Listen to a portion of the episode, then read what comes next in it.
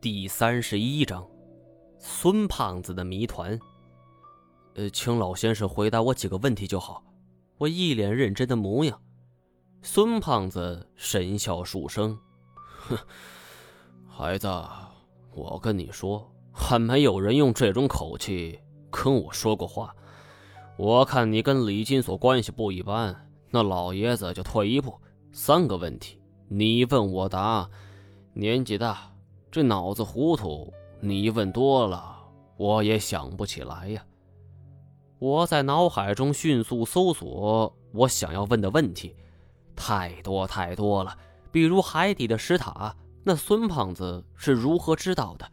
他当年来这金国古墓遭遇了什么？他跟古一指之间到底是什么关系？这古一指真的死了？思来想去。我决定先从我最想知道的问题问起。二十年前，呃，曾有一支科考队进入昆仑山，老先生，你应该知道吧？孙胖子哒吧哒吧的抽着烟袋锅子，这烟锅子里火星是一亮一灭。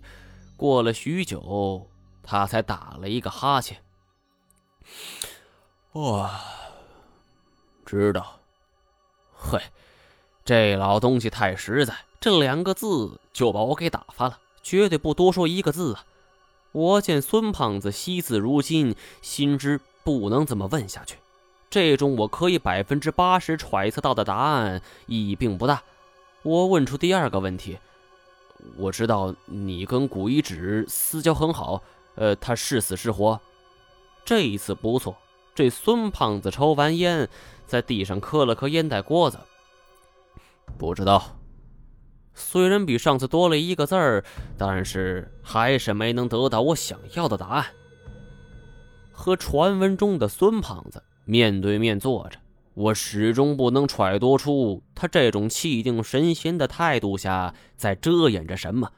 看他那种怡然自得的神情和稳坐钓鱼台的口气，好像吃定我似的，仿佛我所问的一切。都在他意料之中，他这两次回答都没有表现出一种意料之外的神色。我平生在江湖上摸爬滚打，还从未见过这种人物。看似是我问他答，但是实际上我却已经处于了下风。孙胖子咧开嘴笑了，右边的牙齿是参差不齐。还有吗？有啥要问的，赶紧的。你认识胡九川吗？这个问题一出口，我自己也愣了一下。为什么要问这个问题呢？我心中是这么想的：这胡九川在察哈台汗国的皇陵中化名古一指，无外乎两种情况：一，他就是古一指本人；二，他知道古一指，并且是熟悉古一指的。并且古一指与孙胖子关系并不简单，这甚至胡九川讲出当年孙胖子在这里受挫，转而去找古一指密谈，而请他做科考队向导的往事。当然，这一切疑问都只建立在逻辑清楚的基础上，并没有任何事实依据。我也只是呃抱着试试看的心态，想试探一下孙胖子，可是没想到。这孙胖子一听这个问题，竟然露出了十分惊愕的神情。他怔了片刻，张开皮包骨、鸡爪子似的手，就一把攥住了我的手腕，喝问道：“你认识胡九川？他人在哪儿？”从这外表看上去，这小老头体重还不足百余斤，这熟料怎么会有这么大的力气？我的手腕感到了阵阵作痛，我想要挣脱，但是却发现这孙胖子的手就犹如一只铁箍一般，是死死攥住不放。金锁见到孙胖子这个样子，也有点慌了，急忙在旁边打圆场：“哎，孙爷，孙爷，哎，这毛爷是跟您开个玩笑，这何必当真呢？来来来，您得着，您得着。”说完，一把拉开孙胖子的手，另一只手便递去了吃的。我感到我的腕骨几乎要折断了。这低头看去，手腕处竟有一处明显的青紫淤痕，心中暗暗道：“这老头果然不是泛泛之辈。”孙胖子此刻虽然正在吃东西，但脸上神情却决然与之前不同。他之前是那种成竹在胸、倚老卖老的嚣张神情，而现在则是两眼冒火，好像胸口里是闷着一团火气。我是揉着手腕，恨得牙根直痒痒。妈的，这老东西，你他妈踩着雷了！这么大火气，这问题还没问呢，你就好意思吃东西？不过转而一想，我这是提及了胡九川这个人。孙胖子才会转变这么大的神情，这难道说这两个人有着什么特殊关系？吃完东西，孙胖子站了起来，拍了拍身上的土，又点了一锅子烟，吞云吐雾的说道：“哎，你们来这儿，打算把他哥给带回去吗？”他用烟袋锅子指了一下程天侯。我和金锁是相顾无言，这事儿该怎么说呢？这秦天觉、程天侯虽然不同姓，但却是亲兄弟。不过两人势同水火，大有有你没我的阵势。这程天侯倒是没把秦天觉的生死放在心上，在他的内心恐怕巴不得秦天觉早日死呢。听说这秦天觉没孩子，严美又跟他离婚了。这父母双亡，这秦氏庞大的商业集团，这位程天侯也不是觊觎一天两天了。这不过话又说回来，这秦天爵虽然是福建一霸，也拜他所赐。我二表哥甘孝贤现在生不如死，这种人也是死有余辜。不过，怎么说，当初也是他主动就把二表哥放回云南。虽然说这是他该做的，但总比起蛇蝎美人般的颜美，我对秦天觉的恨意没那么明显。更何况，这秦天觉的身上还有着很多的谜团，我还没有机会问清楚。想到这儿，我坚定的点点头。我们会带他出去。孙胖子的嗓音格外沙哑。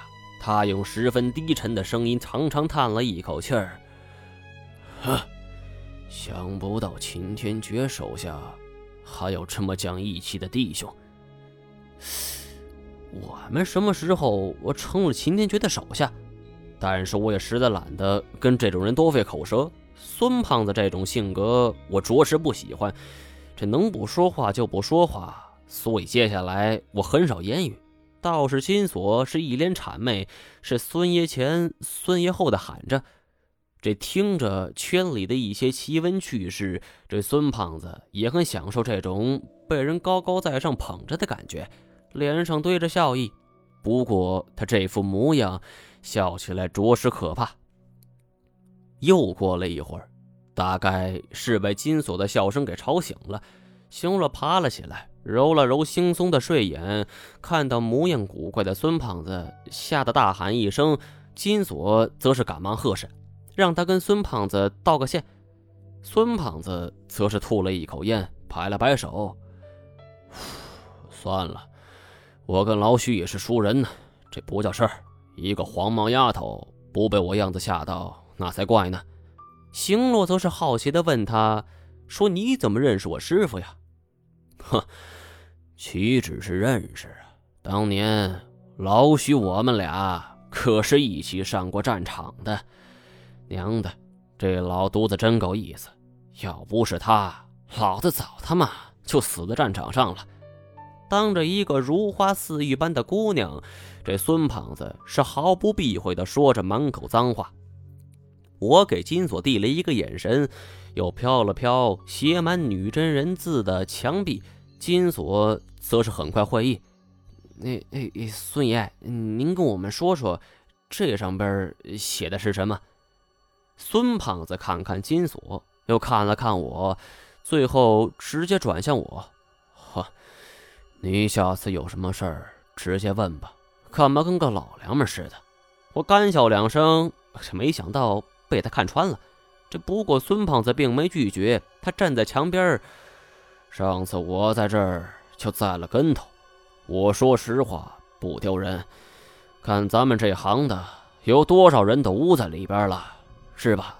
嘿嘿，就是就是。接着，孙胖子就讲出上次铩羽而归之后，他就专门找人请教这女真文字。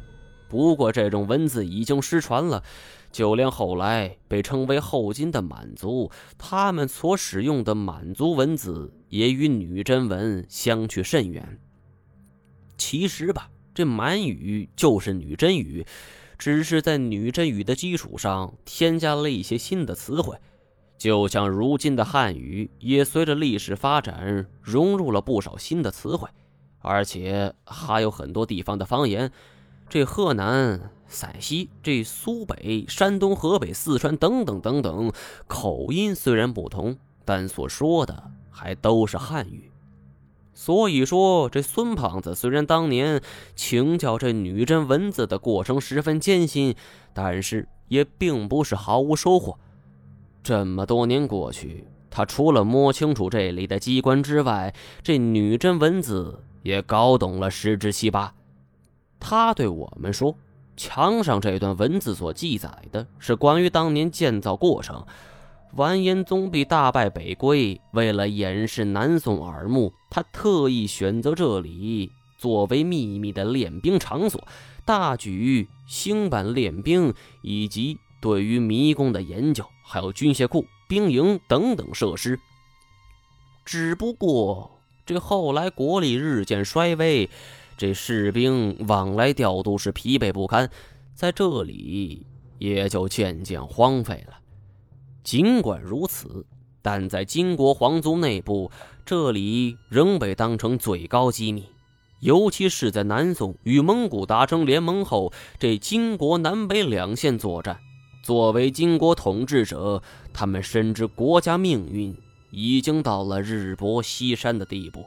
于是，当年这完颜宗弼一手所创建的秘密基地，成为了金国末代皇帝。最后的栖身之所，想一想，历史有时候的确是这么造化弄人。